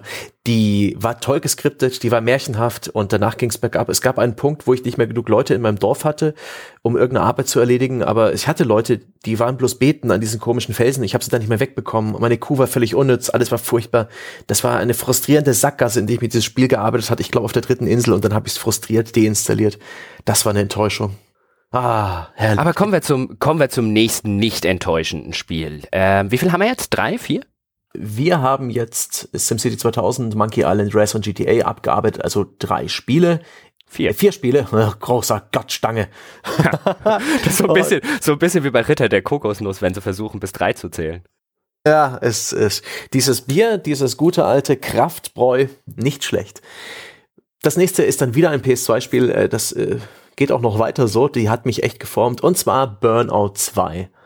Oh, ein Arcade Racer aus dem Bilderbuch. Das ist ein fantastisches Spiel gewesen. Geschwindigkeit pur, Boosten ohne Ende, die gamigsten aller Gaming-Mechaniken, ohne irgendwelches äh, Fett dran, ohne irgendwas Unnötiges, ein fantastisches Geschwindigkeitsgefühl, das Zelebrieren von Crashes.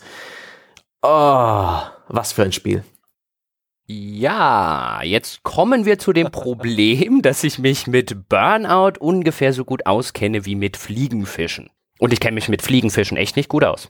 Na, dann äh, kann ich dich ja mal fragen, hast du überhaupt Erfahrungen mit dem Rennspielgenre gemacht? Denn ich empfand die vor Burnout alle als entweder ein bisschen zu, zu bockig, zu holzig oder zu primitiv. Äh, das war nie etwas, wo ich wirklich lange viel Zeit damit verbracht habe, äh, wo ich mich so richtig reinbeißen konnte. Das äh, erste, was mir wirklich geschmeckt hat, was diesen Umami-Geschmack hatte, diese äh, Fünffaltigkeit an Geschmäckern, die ein Spiel bieten muss, um mich richtig reinzuziehen, das war Burnout 2. Natürlich habe ich Rennspiele davor gespielt. Ich habe die sogar auf den in den ganz alten Tagen so auf C64-Zeiten habe ich die echt gerne gespielt. Aber als es dann so in das moderne Gaming reinging mit den damals neueren Konsolen, insbesondere mit dem mit dem PC, den auf dem ich halt sehr viel gespielt habe, habe ich nur noch am Rande mal ein Rennspiel hier oder ein Rennspiel da gespielt. Das war halt weißt du, bei den Sachen, und wir reden dann ja auch wirklich über eine Ära, wo so unfassbar viele, auch wirklich gute Spiele aus so unterschiedlichen Genres auf den Markt kamen. Ich glaube, wenn man sich einfach mal anguckt, was so äh, Ende der 90er, Anfang der 2000er, wie viele Genres es im AAA-Bereich gab. Da musste man schon eine gewisse Auswahl treffen, was man überhaupt alles spielen will, weil alles abbilden, wie das vielleicht heute ist, wo man vielleicht tatsächlich sagen könnte, ich spiele einfach jedes AAA-Spiel des Jahres. Das ist wahrscheinlich sogar machbar. Das war damals halt total utopisch und Rennspiele waren halt eines der Genres, die dann so ein bisschen bei mir hinten runterfielen. Also ich habe natürlich sowas wie, keine Ahnung, F-Zero auf dem Super Nintendo rauf und runter gespielt, aber dann tatsächlich, wenn es so auf Playstation bzw beziehungsweise PC-Rennspiele geht, ähm, da ist überhaupt nicht meine Expertise. Ja, ich habe halt Glück gehabt, dass ich es mir irgendwann in der Videothek ausgeliehen habe. Und tatsächlich habe ich Rennspiele vorher auch eher als so ein, so ein Genre betrachtet, was mir nicht so gut gefallen hat. Ich habe in frühe Destruction Derbys in NASCAR-Simulationen reingespielt. Die Need for Speeds kannte ich. Die waren manchmal so ein bisschen zu sehr auf der Simulationsseite und die waren damals nicht gut. Das erste Test Drive mit dieser ähm, primitiven, ist das schon Polygongrafik äh, oder Vektorengrafik? Äh, furchtbar. Also überhaupt kein Interesse daran gehabt. Und dann gab es parallel immer diese Funracer, Super Mario Kart, F-Zero, was dann eher schon so ein bisschen für, für Mehrspieler ausgelegt war am gleichen Fernseher. Und Burnout hat für mich diesen wunderbaren Arcade-Mittelweg gefunden. Das war wirklich wie ein Spielhallenspiel, aber ohne so bescheuert zu sein wie Spielhallenspiele, die, die diese äh, Countdown-Timer immer wieder einblenden, diese Zwischenzeiten, die man schaffen muss, weil dir das Spiel das Geld aus der Tasche sorgen will. Burnout war zugänglich, aber auch das erste Spiel, was so unglaublich so eine aggressive, eine aggressive Emotion beim Fahren. Es ist ein absolutes Lean Forward. Ich mit meinem Auto, ich bin ein Geschoss. Das ist pure Gewalt, das ist pure Geschwindigkeit. Risiko wird belohnt und äh, man wird da so angestachelt von diesem Boost-System. Wenn man es schafft, seinen kompletten Boostbalken leer zu fahren, füllt er sich erneut. Und äh, wenn man bis dahin riskant genug gefahren ist, kann man direkt weiter durchboosten. Der Punktemultiplikator schnellt in die Höhe das Spiel inszeniert eine viel schnellere Geschwindigkeit, als man sie eigentlich fährt und ist auch stellenweise, irgendwann gibt's F1-Autos, ich glaube bereits im ersten, ähm, im, im, zweiten Burner, ich habe die Reihe dann wirklich geliebt ähm, und es ist ein absoluter Irrsinn, dieses Spiel und das hat mich, wow, das, äh, das ist meine, auch bis heute meine Lieblingsrennspiel-Franchise. Split Second ist ein bisschen rangekommen an die ganze Geschichte, aber eben wirklich dieses äh, ultra aggressive, lean forward, brutale Autorennen Mmh. Testosteron, spürst du's, riechst du's? ich spüre es und rieche es. Ich bin aber, vielleicht hängt das auch so ein bisschen damit zusammen, ich bin auch in der Realität kein Fan von Autos. Also ein Auto ist für mich ein Gebrauchsgegenstand, der mich von A nach B bringt. Das muss nicht toll aussehen. Ich lege nicht sonderlich viel Wert auf irgendwelche tollen Felgen. Sofern ich überhaupt ein Auto besitze, neige ich auch dazu, es ungefähr einmal im Jahr in eine Waschanlage zu fahren. Und wenn was kaputt an diesem Auto ist, bringe ich es in eine Werkstatt und will nicht wissen, was kaputt ist, sondern sondern nur, wie viel es kostet. Und sobald dann der Mechaniker anfängt, mir erklären zu wollen, was daran kaputt ist, dann klingt es ungefähr so, als würde mir irgendjemand was über Fluxkompensatoren erzählen. Das interessiert mich halt alles null. Für mich sind Autos keine Statussymbole oder mir ist das nicht, mir ist das nicht wichtig, mir ist diese Geschwindigkeit, mir ist wurscht, wie schnell das fahren kann. Ich will eh keine 260 über die Auto, mit 260 über die Autobahn brettern. Mag sein, dass das auch was damit äh, zusammenhängt, dass mir so ein bisschen die Faszination Rennspiele abgeht. Ich denke, das gibt eine große Schnittmenge zwischen Faszination Rennspiele und Interesse an Autos ich bin jetzt auch nicht der größte Autofan, aber mich interessieren Autos. Ich finde sie prinzipiell unglaublich faszinierende Objekte. Ähm, und ich finde es schön, über einige Wirkungsweisen da drin äh, einigermaßen Bescheid zu wissen inzwischen. Das heißt, wie eine Kupplung funktioniert, äh, Vergaser während gegen Direktanspritzer und all sowas. Das ist schon ja, herrlich nerdig. Es, es eint uns Deutsche. Es kurbelt dieses Land an. Ich mag Autos und äh, und bei Burnout sind sie auch so herrlich überspitzt. Sie sind diese diese diese Karikaturen von klassischen Automodellen, ein bisschen verformt, ein bisschen auf Steroiden und mit dieser aberwitzigen Geschwindigkeit. So ja, diese die die die dieser Arcade Polish ist es, der mich da absolut begeistert. Und die Serie hat auch ein ziemliches High gehabt. Burnout 3, Burnout Revenge, auch Burnout Paradise, obwohl mich das aufgrund der Open-World-Struktur verloren hat. Ich mag äh, Rundkurse, ich bin kein Fan von Open-World-Rennspielen, äh, obwohl es gute gibt. Drivers in Francisco, das äh, Hot Pursuit von Need for Speed, das Criterion gemacht hat. Alles gute Spiele, aber ja, die Burnout-Reihe. Ach, das war schön. Und ich muss an der, ja? nee, sag mal du, ich wollte wieder zum nächsten Spiel. Ah, nein, nein, nein, ich muss erst noch eine Lanze brechen für Test Drive. Test Drive, also das Original Test Drive auf dem C64, habe ich damals sehr intensiv gespielt, das weiß ich noch, und ich war da auf so einer technischen Ebene total von begeistert. Erstens, das hatte einen Rückspiegel zur damaligen Zeit einen wirklich simulierten Rückspiegel, wo du andere Autos gesehen hast. Das war total innovativ. Dann hatte es einen tatsächlich funktionierenden Tacho und einen tatsächlich funktionierenden Drehzahlmesser. Und wenn du irgendwann das Auto kaputt gemacht hast, dann ist auch noch die Frontscheibe so zersprungen.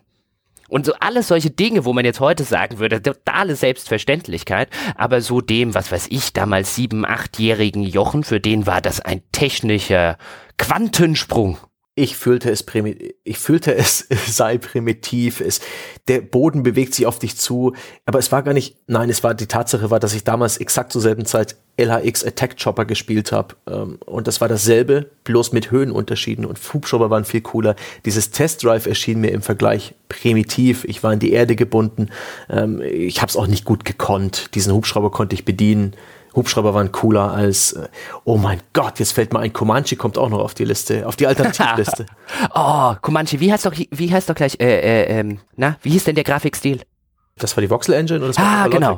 Genau, das war, waren die Voxel-Grafiken. Oh, Comanche. Hm, das habe ich nur gespielt, weil es so geil aussah. ja.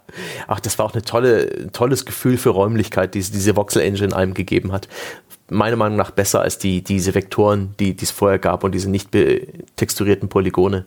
Das war eine schöne Zeit. Damals hatte dieses äh, PC-Gaming noch sehr viel so tüftliges, technisches. Das waren die Zeiten der Auto-Exit-Butt und äh, anderer Editoren, beim System booten und äh, Disketten, die ausgetauscht wurden zwischen Schulfreunden und man wusste nicht so richtig, was die Spieler eigentlich können, aber das war, das war eine gute Zeit.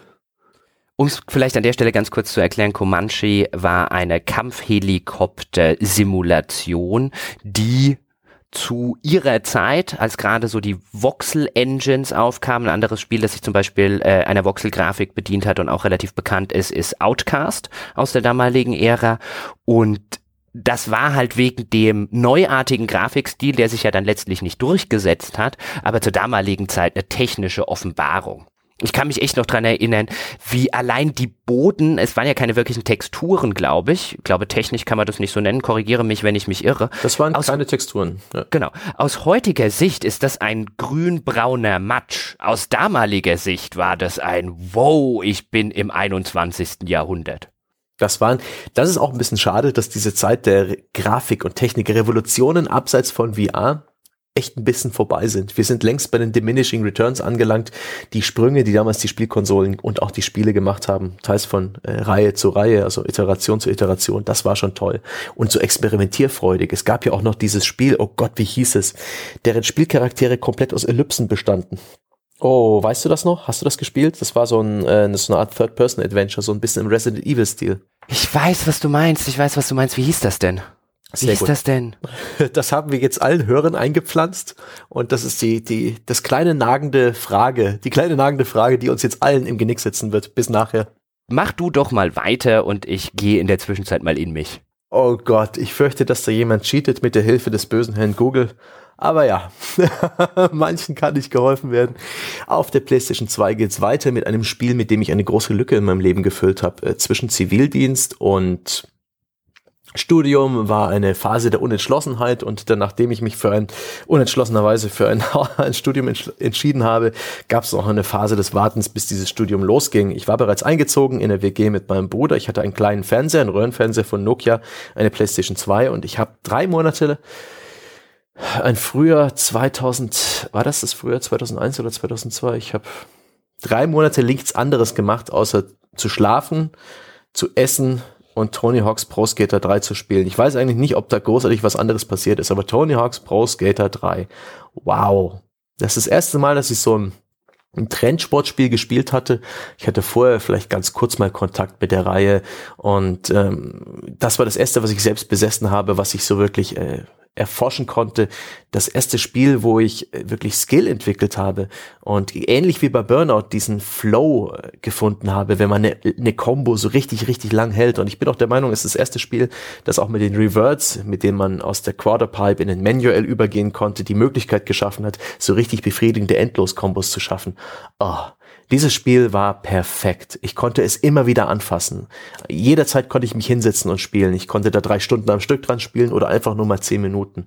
Und es hat mir immer Ziele gegeben. Diese ganze Spielstruktur war damals auch so wunderbar arcadic.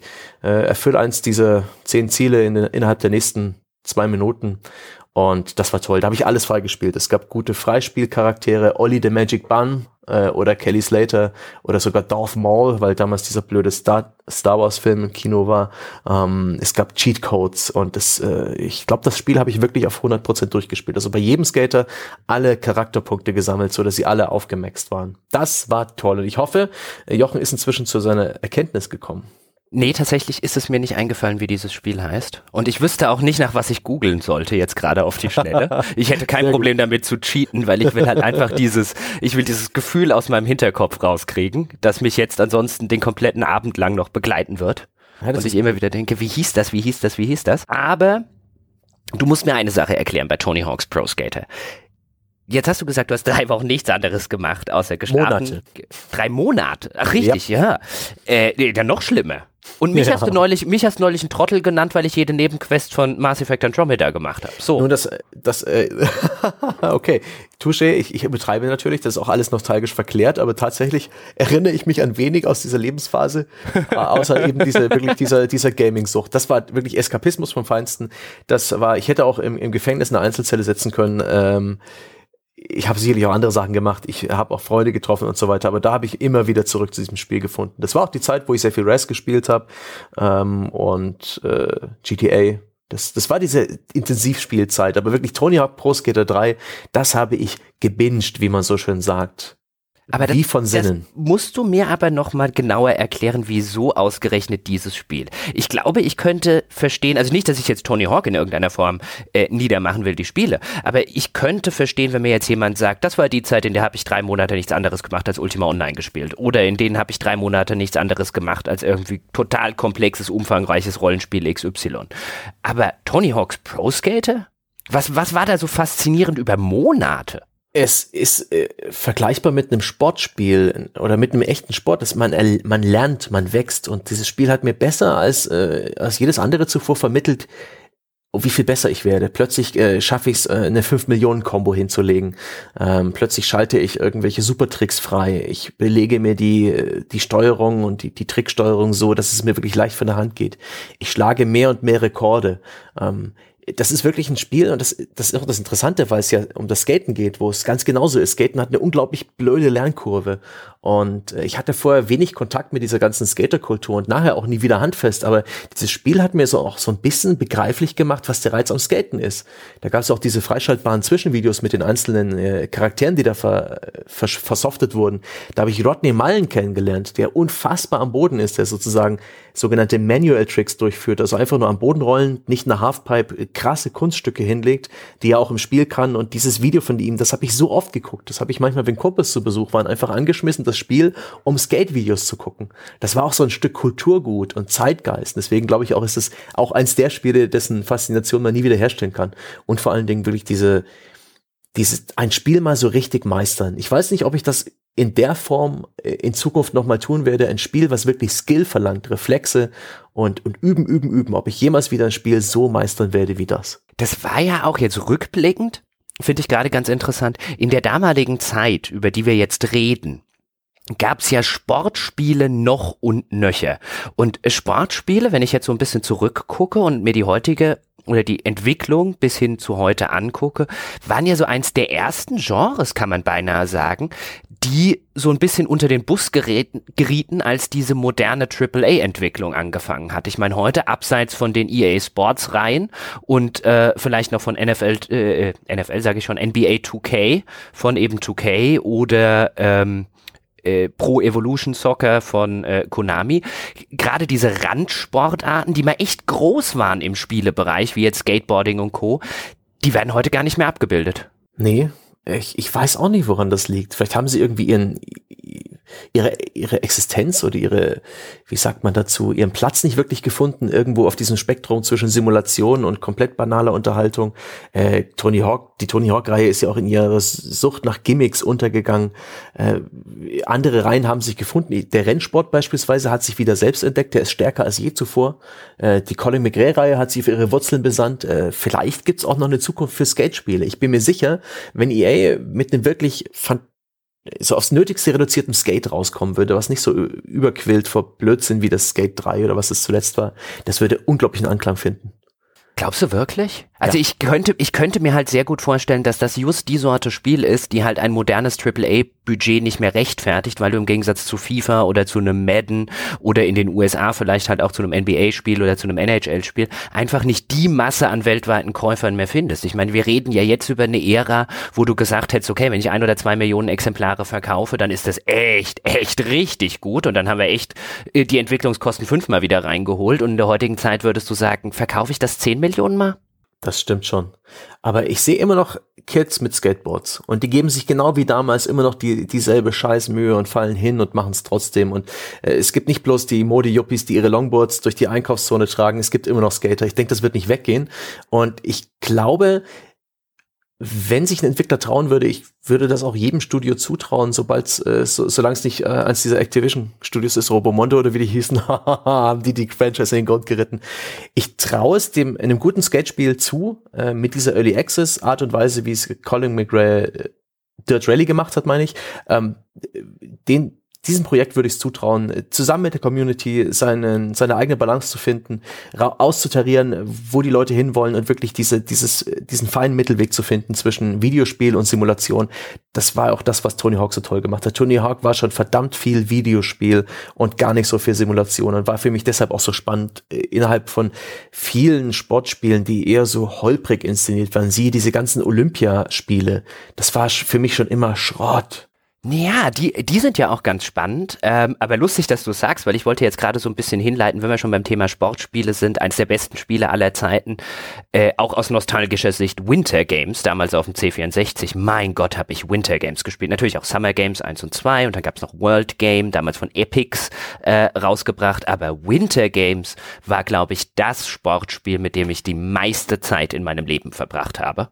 Gott, allein das Skispringen oder das Rodeln. Tagelang, wochenlang habe ich das gespielt. Und dann gab's ja eine ganze Weile, ich glaube seit den Olympischen Spielen 1992, wo waren die? Waren die in Atlanta? Die müssten in Atlanta gewesen sein, wenn ich mich jetzt nicht gerade täusche. Kann auch oder 96 oder was, 92 Barcelona? Oder Soul? Oder nee, Soul war in Soul 80, war, ne? Äh, Soul war 88. Ach, dieser blöde eiserne Vorhang macht meine Zeitrechnung kaputt. 92 äh, äh, war entweder Atlanta oder Atlanta könnte 96, dann war es vielleicht Barcelona. Auf jeden Fall seit 1992 gab es offizielle Spiele zur, zu Olympischen Spielen.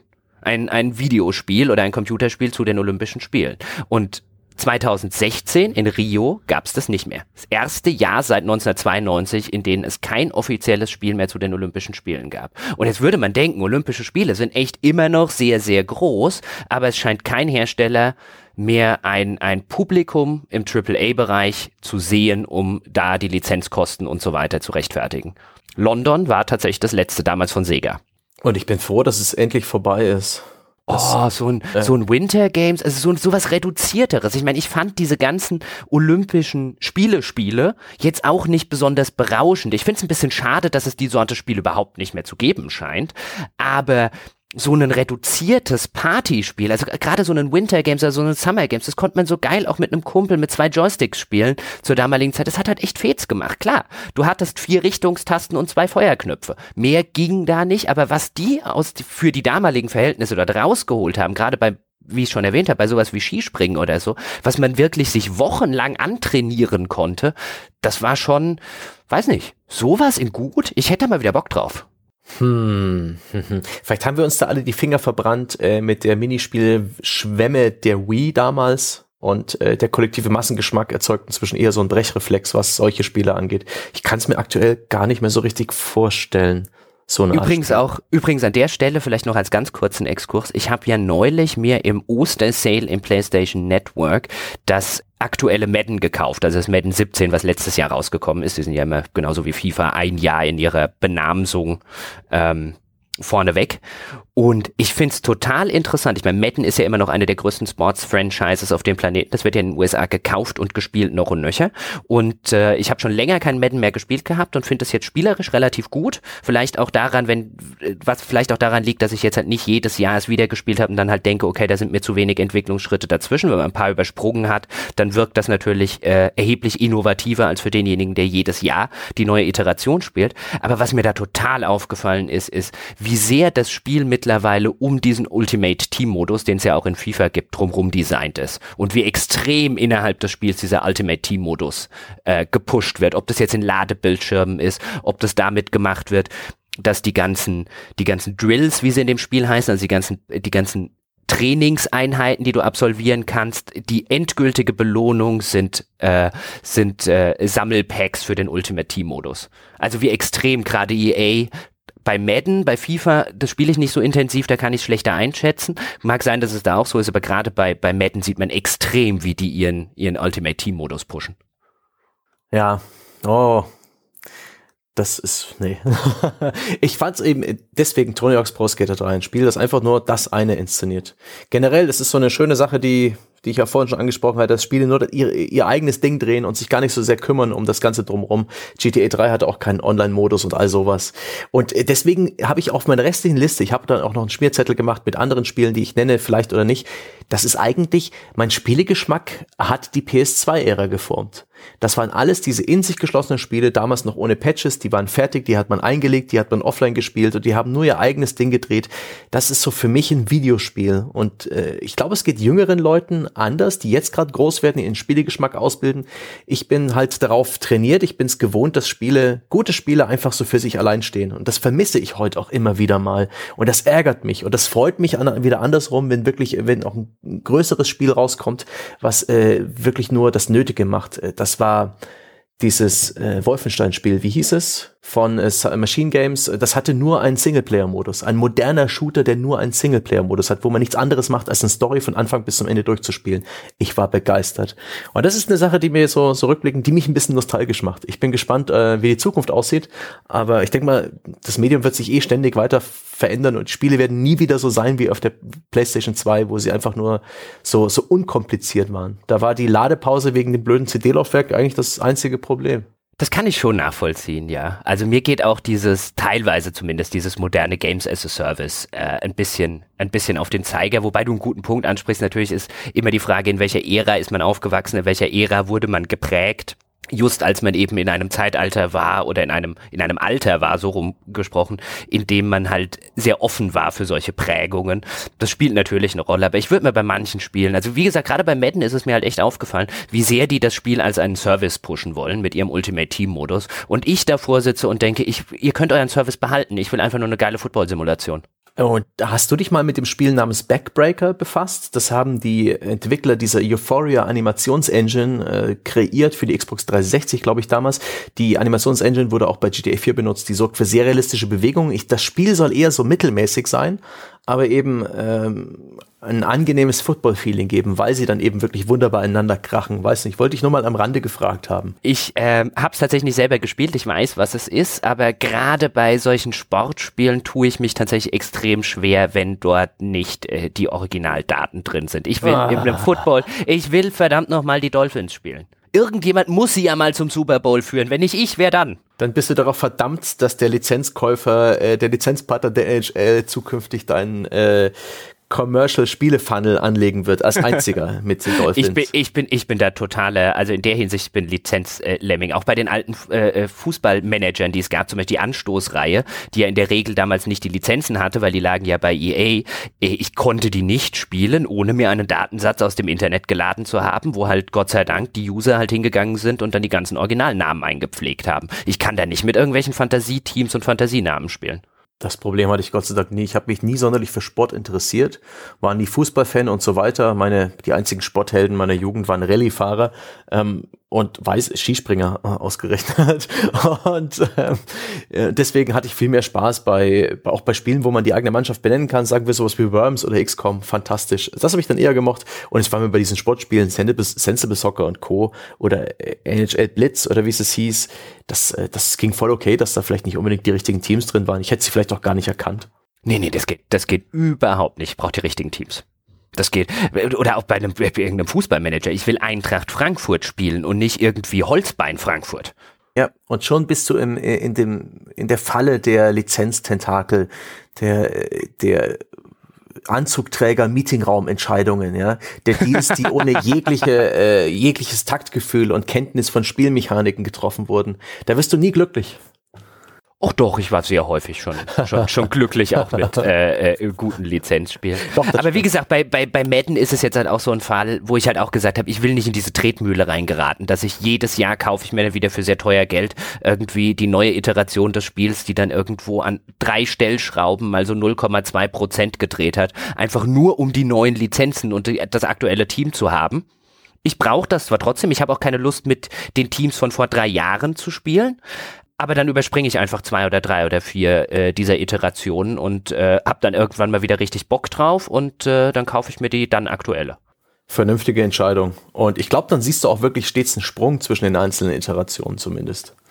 Unbedingt, ja, unbedingt. Ich meine, ich finde es nach wie vor immer noch schade, dass es im Footballbereich quasi nur noch Madden gibt und Madden war halt schon immer das Arcade-Spiel, das war halt schon immer das FIFA und bisschen schade, dass es die Versuche, ein Pro Evo zu machen, ob das früher die College-Spiele von 2K waren oder ganz früher von äh, Dynamic, die Frontpage Sports Football-Spiele, dass die sich halt nie so ganz durchgesetzt haben. Aber auch da sieht man, was setzt sich im Massenmarkt durch, eher das Arcadige und äh, diejenigen, die dann eher das Simulationslastige spielen wollen, die haben bei Foot äh, beim Fußball Fußball wenigstens immer noch Pro Evo, in vielen anderen Sportarten halt nicht mehr viel.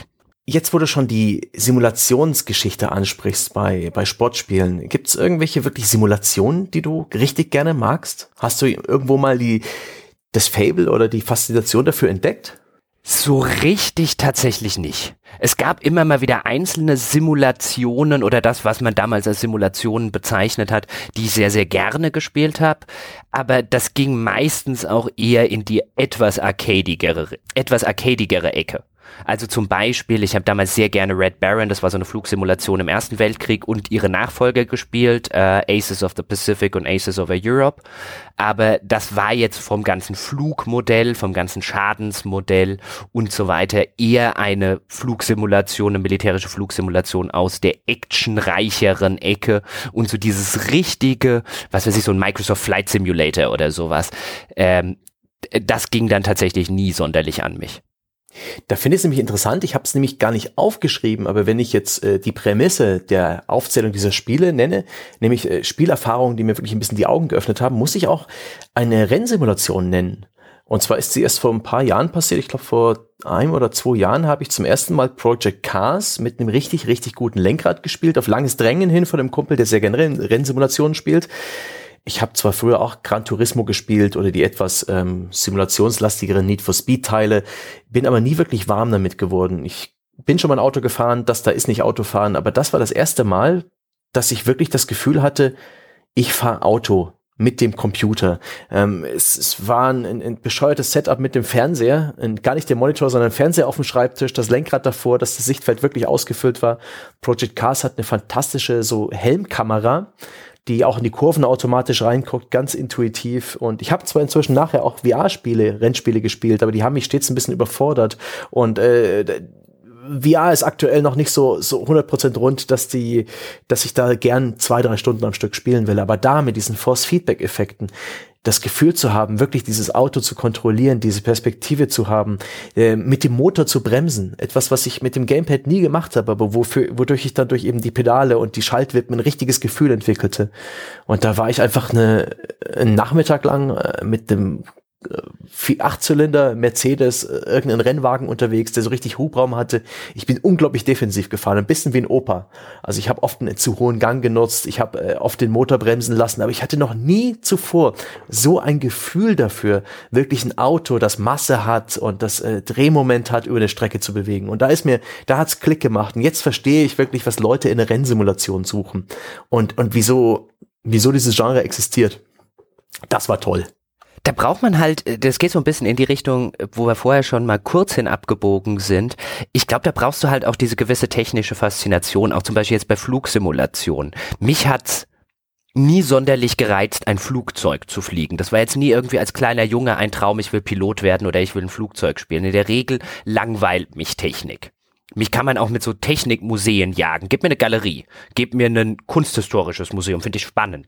Gib mir ein Technikmuseum, finde ich in der Regel stinklangweilig, weil mich häufig auch gar nicht interessiert, warum irgendwas funktioniert, wie es funktioniert, in technischer Hinsicht.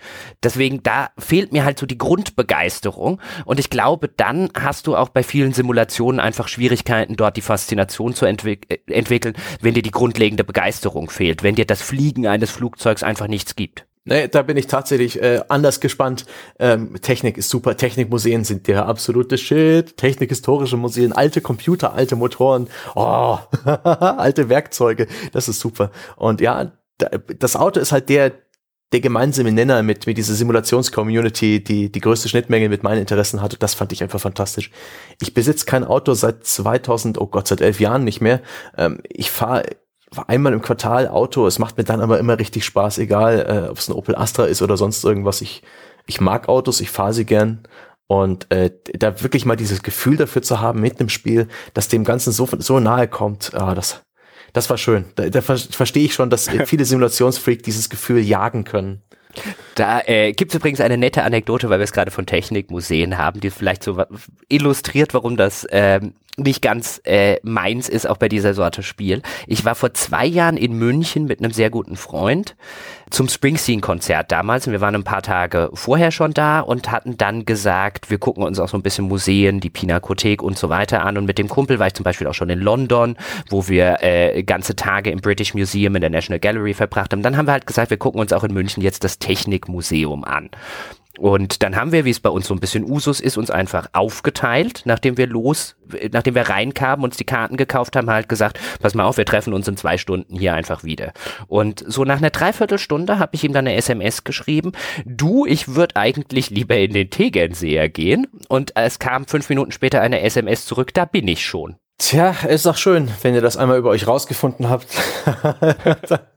dann geht ihr nicht in noch eine Technikausstellung. Ich find's fantastisch. Also, so, wenn es wissenschaftlich ist, wenn es technisch ist, ähm, das Mikrobenmuseum in Amsterdam habe ich mir dieses früher in meinem kleinen, in meiner kleinen Auszeit unter anderem angeschaut. Das ist ein fantastisches Museum mit Mikroben und Bakterienkulturen und Mikroskopen und man lernt viel über sowas. Das ist ja wieder was anderes. So naturwissenschaftliche Sachen oder das Smithsonian in, in Washington ist ganz ja. großartig zum Beispiel oder das Museum of Natural History in New York ist fantastisch. Aber wenn es halt so um Maschinen oder so geht, wie in dem Münchner Technikmuseum, das halt extrem viel damit arbeitet, ähm, mit so alten Schiffsmodellen und Schiffsantrieben und diese ganzen Geschichten, das interessiert mich halt null. Also ich finde die verschiedenen Arten eines Motors, äh, da gibt's viele, genauso spannend wie die Vielfalt des einzelligen Lebens. Aber ja, wir sind wieder wunderbar abgeschwiffen. es ist eine wunderschöne Folge, wie wir sie früher hatten. Eine altmodische, chaotische Folge, wo wir einfach bei jeder Abzweigung sagen, komm, wir gucken mal, was da drüben ist.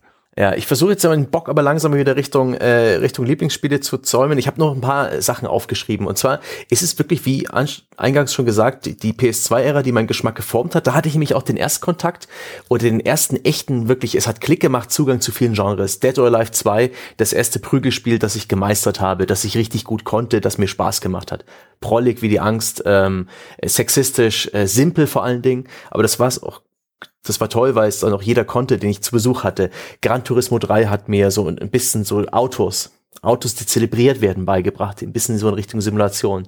Silent Hill 2, ähm, das erste Mal für mich Survival Horror, Dragon Quest 8, das erste, leider erst, äh, das erste, ja, so richtige AAA Japan-Rollenspiel. Ich habe Chrono Trigger durchgespielt, ich habe Final Fantasy durchgespielt, diese, diese Ära auch Final Fantasy 6 ähm, oder drei in, in, in, im Westen.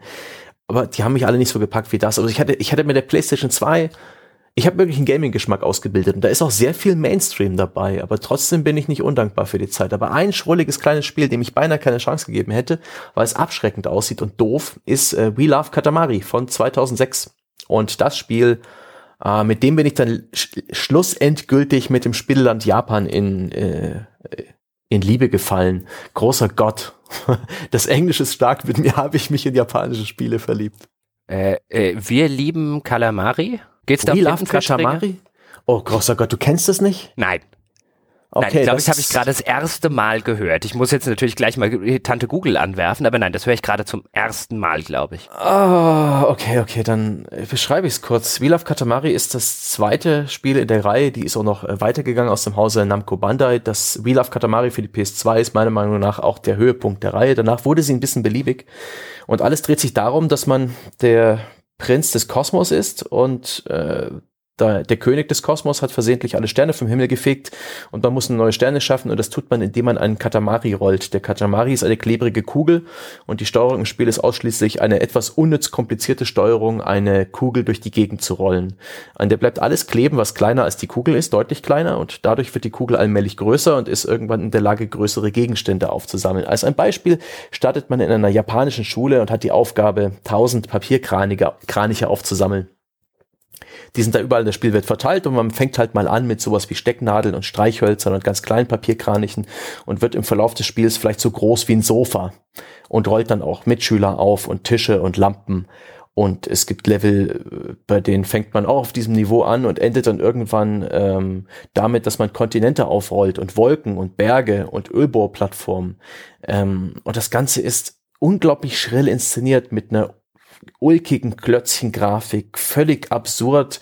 Ähm, die Geräuschkulisse besteht aus albernen Samples, da gibt's Glockenschlagen, Leute schreien, Kuhe, Mu Kühe, Muhen. Äh, es ist ein Soundtrack, der sich irgendwo zwischen experimentell, charmant und äh, ungewohnt bewegt, äh, aber durchaus catchy ist. Du solltest dir das Intro von Vilaf Katamari mal anschauen. Das ist äh, fantastisch. Es ist einfach so, ander so andersartig, so schräg und trotzdem unglaublich zugänglich. Es ist eines der wenigen Spiele, das ich jedem in die Hand drücken konnte und auf, allein aufgrund dieser faszinierenden Spielidee, rolle eine Kugel, die immer größer wird, Dinge bleiben an dir kleben, viel Spaß. Das, das konnte ich Mädchen in die Hand drücken und die haben mir fünf Minuten zugesehen und dann konnten sie es auch und wollten spielen und hatten Spaß. Es ist eines dieser fröhlichen, leichtherzigen Spiele, bei dem ich gelernt habe, einfach mal offen zu sein für das, was ein Spiel will, weil am Anfang mochte ich es gar nicht. Ich fand die Steuerung blöd, die Grafik blöd, die die Kamera war blöd, aber äh, das hat mich irgendwann gepackt und in seinen Bann gezogen. Und äh, bei Wheel of Katamari habe ich zum einen die Faszination für die Andersartigkeit japanischer Spiele gelernt, weil ich da gemerkt habe, da, ist der, der Designer vielleicht noch präsenter in dem, in dem Spiel als bei westlichen Spielen, wo es dann eher äh, eine Gruppenentscheidung ist, wie Spiele aussehen und die sich ein bisschen mehr an dem Geschmack orientieren. Und da habe ich auch gelernt, Spiele einfach mal Spiele sein zu lassen und im, einfach sie das anzunehmen, was sie mir anbieten und einfach mitzumachen, mitzuklatschen, wenn ich aufgefordert werde. Und da hatte ich so viel Spaß dran. Oh, das fand ich jetzt, jetzt ein. Wieder was erstens sagen. hast du mir das. Erstens hast du mir jetzt das Spiel gerade wirklich sehr schmackhaft und interessant gemacht. Das muss ich mir jetzt tatsächlich mal auf Google und YouTube ein bisschen erarbeiten. Und zweitens war das eigentlich ein wunderschöner Abschlussmonolog. Hast du noch ein Spiel oder können wir damit, können wir es damit bewenden lassen nee. für diese Ausgabe, weil äh, früher oder später wird ja die nächste Ausgabe von den besten Spielen aller Zeiten folgen müssen. Du hast ja offensichtlich noch einen Alternativzettel. Ja, den Alternativzettel holen wir in Zukunft mal nach und ich bin auch der Meinung, wir können es hiermit beenden. Im Hintergrund höre ich bereits technisch Technikprobleme, wie sie ihre großen Wellen an unsere an unsere kleine Boje schlagen. Äh, sprich, der Jochen ist schon völlig zerhackt. Die äh, Telekom äh, spielt uns da einen Streich. Deswegen bin ich der Meinung, äh, hier beenden wir es und äh, geleite doch bitte unsere Zuhörer nach draußen, Jochen. Das mache ich doch sehr, sehr gerne. Meine Damen und Herren, das war's für diese Woche bei Auf ein Bier. Falls Sie jetzt gedacht haben, och, jetzt wo ich die Lieblingsspiele von Sebastian Stange kenne, dann möchte ich diesem Podcast auch endlich die verdiente 5-Sterne-Bewertung bei iTunes geben, dann tun Sie das gerne. Tun Sie das bitte, denn es hilft diesem Podcast sichtbar zu bleiben und neue Hörer zu gewinnen. Falls Sie sich denken, oh, jetzt wo ich Sebastian Stanges Lieblingsspiele kenne, will ich diesen Podcast auch unbedingt unterstützen. Ich will mehr von Sebastian, von André, von Jochen hören. Dann kommen Sie und werden Sie Bäcker bei uns bei Patreon für 5 Dollar im Monat bekommen Sie dort noch viel, viel mehr Formate und viel, viel mehr Inhalte mit Sebastian, mit André und auch mit mir und mit einigen Gästen wie Christian Schmidt oder dem Spieleentwickler Wolfgang Walk. Ansonsten gibt es wie immer an dieser Stelle auch noch unser Forum auf forum.gamespodcast.de, das weltbeste Spieleforum, wie wir es liebevoll und nur ein ganz klein wenig übertrieben nennen. Dort können Sie auch die aktuelle Episode oder irgendeine andere Episode oder ein anderes spannendes Thema mit unserer fantastischen Community diskutieren hören.